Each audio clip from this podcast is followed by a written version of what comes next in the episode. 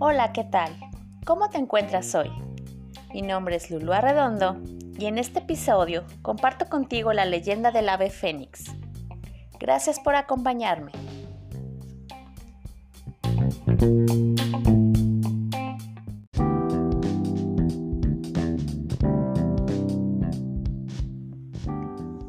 Perder en la más cruel de las batallas, pero no morir en ella, solo consigue hacernos más fuertes.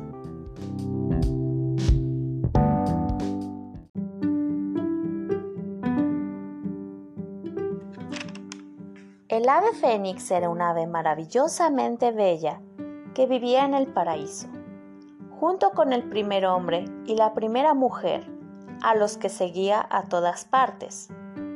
Cuando Adán y Eva fueron expulsados, un ángel portador de una espada de fuego fue designado para cuidar las puertas del paraíso e impedir que la pareja pudiera volver al Edén.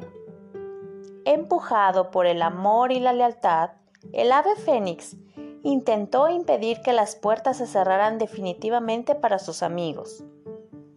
Entonces, una chispa saltó de la espada del guardián y el hermoso plumaje del ave se encendió, terminando con su vida en una llamarada multicolor.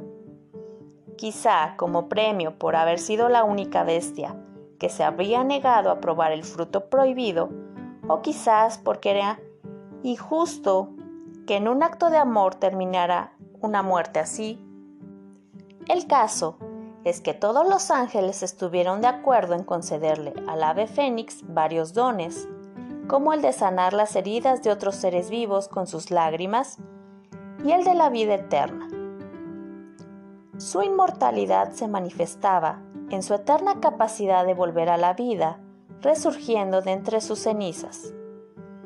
Según la leyenda, cuando le llegaba la hora de morir, el ave fénix hacía un nido de especias y hierbas aromáticas y ponía en él su único huevo. Después de empollarlo durante algunos días, una noche al caer el sol, el fénix ardía espontáneamente, quemándose por completo y reduciéndose a cenizas. Gracias al calor de las llamas, se terminaba de empollar y al amanecer el cascarón se rompía, resurgiendo de entre los restos aún humeantes el ave fénix. No era otra ave, era el mismo fénix, siempre único y eterno, aunque siempre más joven y fuerte que antes de morir. Siempre más sabio porque tenía además la virtud de recordar todo lo aprendido en su vida anterior. El mito del ave fénix existe en casi todas las culturas ancestrales, y no solamente en las más antiguas tradiciones sagradas de Oriente, sino también en los mitos y leyendas del Nuevo Mundo. En China es una parte muy importante de la cultura tradicional.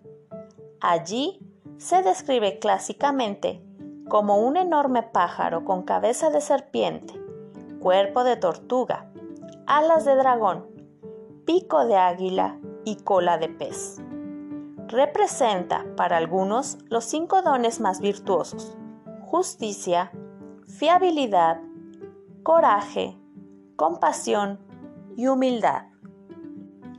La enseñanza que nos deja esta leyenda es aprender de los fracasos, volver a intentar lo que no se consiguió, teniendo la experiencia enriquecedora y creciendo en la adversidad.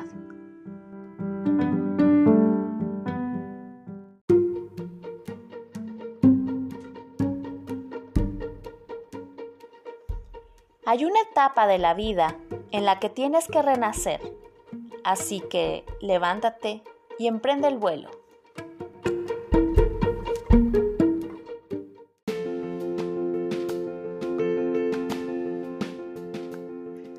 Gracias por sintonizarme. Es un honor que seas parte de este proyecto.